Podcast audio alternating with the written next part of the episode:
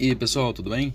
Henrique falando aqui e hoje vamos começar mais um Fora da Caixa, um programa que a gente tenta trazer algumas ideias de investimentos, alguns conhecimentos, curiosidades que nos façam refletir um pouco sobre a área de investimentos, de finanças pessoais e tudo mais.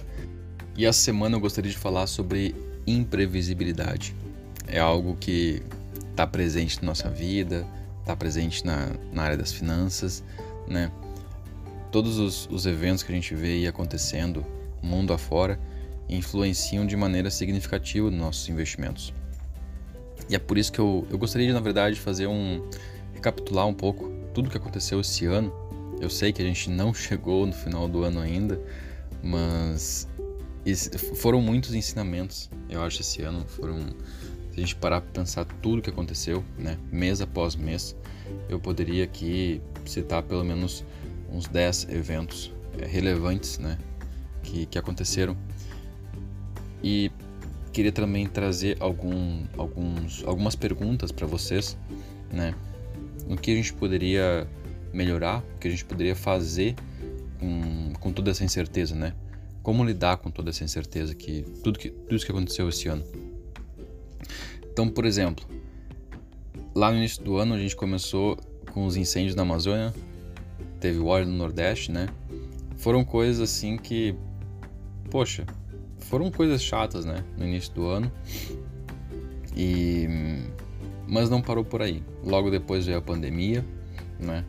Veio decreto de vários governos, né, de vários países, né, de lockdown, fazer isolamento, quarentena.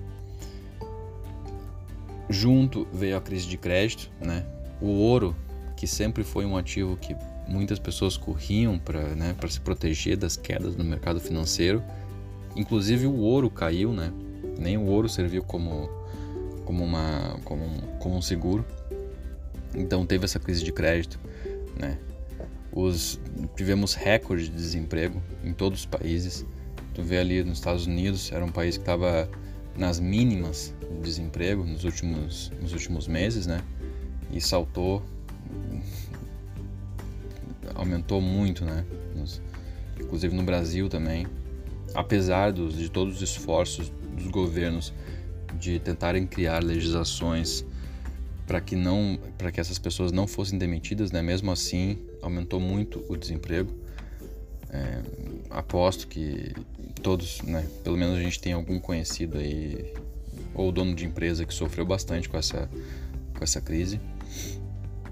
O preço do petróleo, pela primeira vez, ficou negativo né? Algo que é, chega até a ser, ser engraçado, né? É, é cômico o preço de um, de um ativo ficar negativo. É, a gente teve o maior estímulo monetário de todos os tempos. Né? Os Estados Unidos aí liderando trilhões de, de dólares injetados na economia. O Brasil não ficou para trás também, né?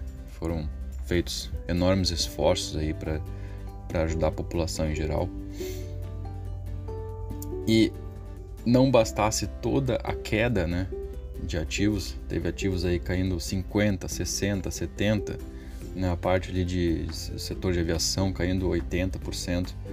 Não bastasse toda essa, essa queda generalizada dos ativos financeiros, a gente teve a maior recuperação, né, recuperação mais rápida dos ativos após uma recessão.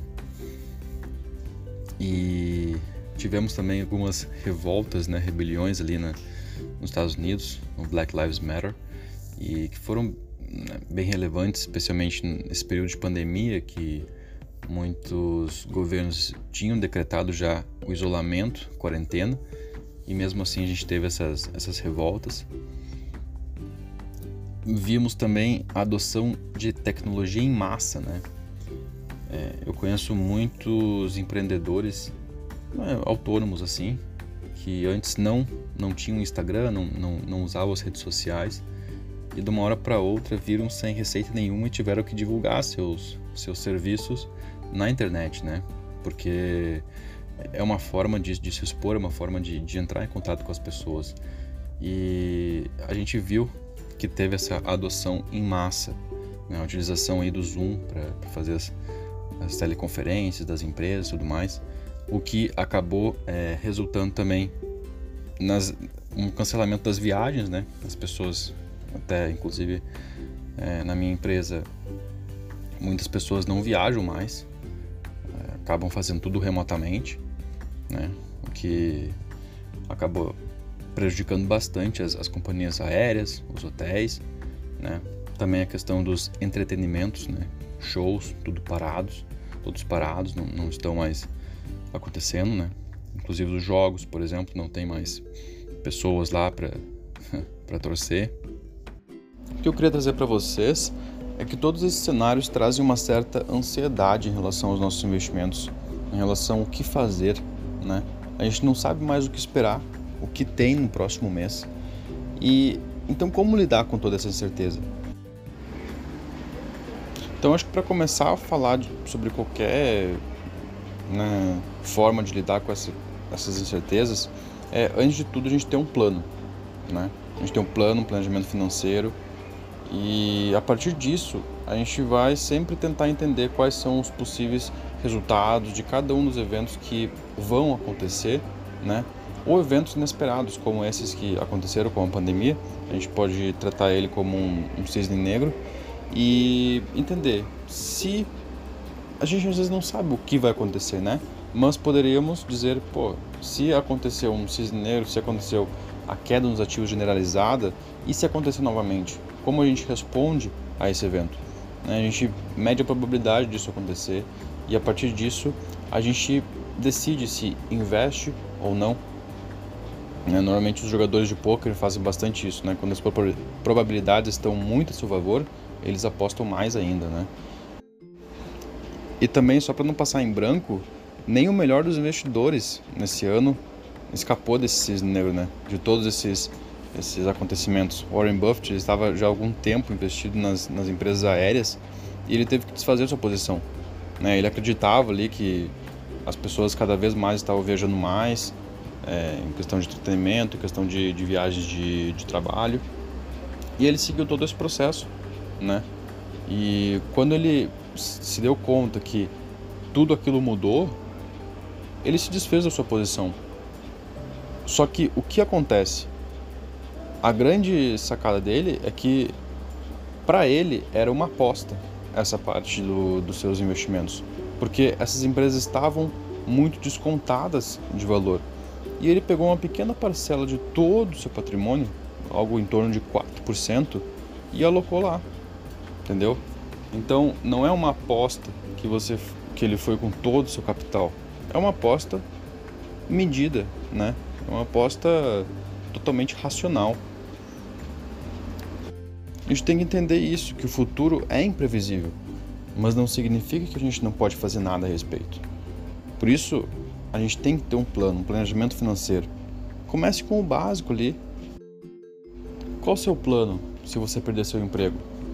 Você já tem um seguro se você ou alguém dos seus familiares ficarem doentes?